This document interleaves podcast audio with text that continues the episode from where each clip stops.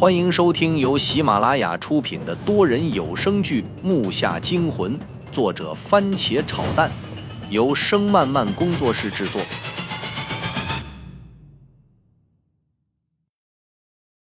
第二十六集，父亲伸出了手，示意把东西给他。我拿出了金栓，扔给了他。经过几次的磨练，我和父亲的默契度也增加了不少。父亲随手接住，往那个顶里插。我这下才看明白，原来如此巧妙啊！世界上还真有这么强悍的墓室。那个顶上的孔和金栓一样大小，就连纹路都相同，我看得眼直。父亲笑了笑：“早告诉让你多加观察，学去吧。”这明明就是赤裸裸的瞧不起吗？我切了一声，不去理他，然后就又重新的观察了一遍这个墓室。我觉得这个墓室不是那么的协调，显得特别的拥挤。还有就是那个大鼎为什么要加上盖子？难道里面有什么东西？四周每个身高都有两尺高的死尸，的确非常霸气，而且对我产生了一种无形的压力。这可能就是他们的作用吧，镇压效果。父亲那边有了进展，他把那根金栓咔嚓一声插进了巨鼎的盖上，只听咯噔一声。这次声响显得非常沉闷，我的注意力都在巨鼎上，我生怕四周会有什么机关启动，所以也来到了父亲身边，一起注视着巨鼎。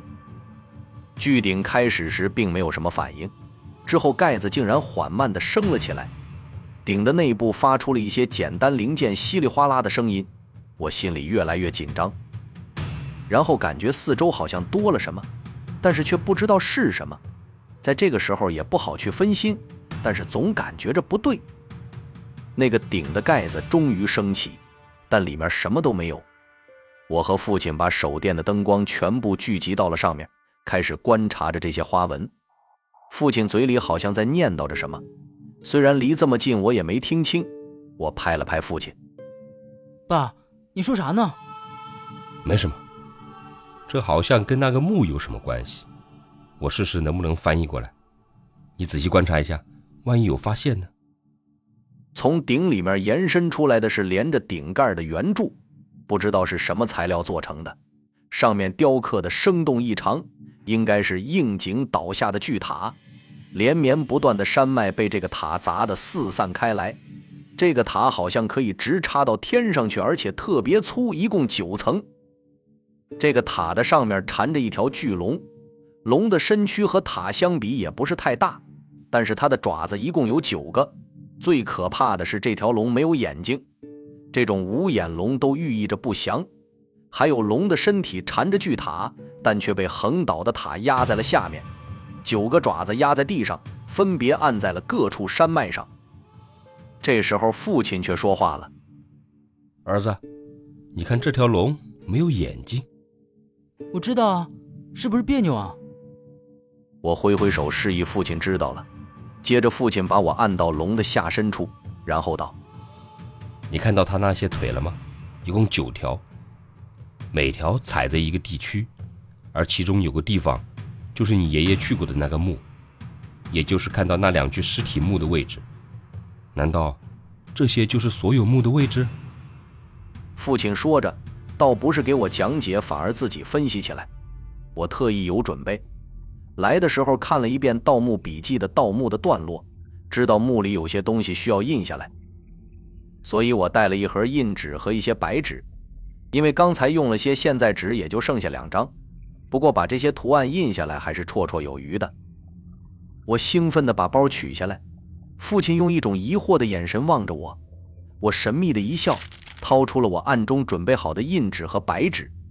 父亲看到我拿的东西。乐得眼泪差点掉出来，他没想到我能带这些东西来，看得出来他也正为这事犯愁呢。啥也不说了，儿子，出去，爸给你买个苹果四。就冲你这回办这事，我回去一定奖励你。父亲乐得嘴都合不拢，看来这回我确实办到父亲心坎里去了。看着父亲小心的开始拓印巨鼎上的图案，这个就很有可能是地图。但是直到现在也不知道这些墓的主人叫什么，也查不到那两具尸体的身份和关联的事件。这些还真是矛盾呢。父亲边印边说着：“他从小什么活都干，手也不是一般的灵巧，不一会儿就完事儿了。”我把所有的东西小心地收到包里。我俩同时看向前方，眼前的景象把我们俩惊呆了。我浑身鸡皮疙瘩瞬间就起来，牙床直打颤，身上开始哆嗦。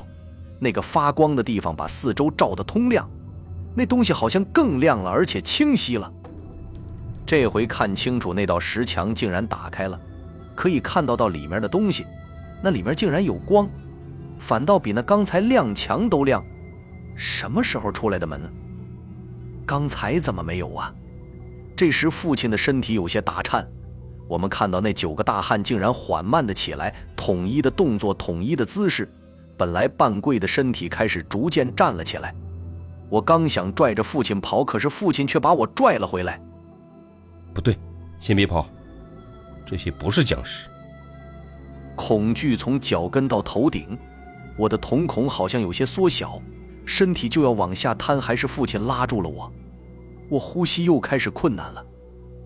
这要是传说中的粽子的话，我和父亲就是有爷爷那样的功夫也出不去呀。我毕竟是九十后，碰到这事儿我没吓死不错了。我忍受着心里恐怖的侵袭，等那些家伙全部成直立的时候，外面的乱箭竟然又开始乱射了起来。那些嗖嗖声和在墙上碰撞的声音我很熟悉，毕竟生死一瞬间的世人会记得非常清楚。我算反应过来了，这他妈又是个机关，真毒啊！这个墓室里有很多障眼法。根本不是运用机关防范，而是运用人的心理。这个墓主人到底是何方神圣？我正想着，父亲啪就给我脑袋一下。笨蛋！你刚才要是这么慌乱的跑出去，踩到地面也会引动机关。而现在这个机关是保险用的。这个墓主人还真毒，故意在这九个人死的时候，用锁链锁住了他们下身的筋。然后一直保持这个姿势。当我们打开顶的时候，机关启动，那个主墓室的门也开了。这些干尸的下身的筋被解开后会自动伸展，然后崩开，所以才会站起来。如果要是普通盗墓的，碰巧不死进到这，他们第一个反应就会跑，跑出去就又是个死，或者说今晚主墓室回去也会被乱箭射死。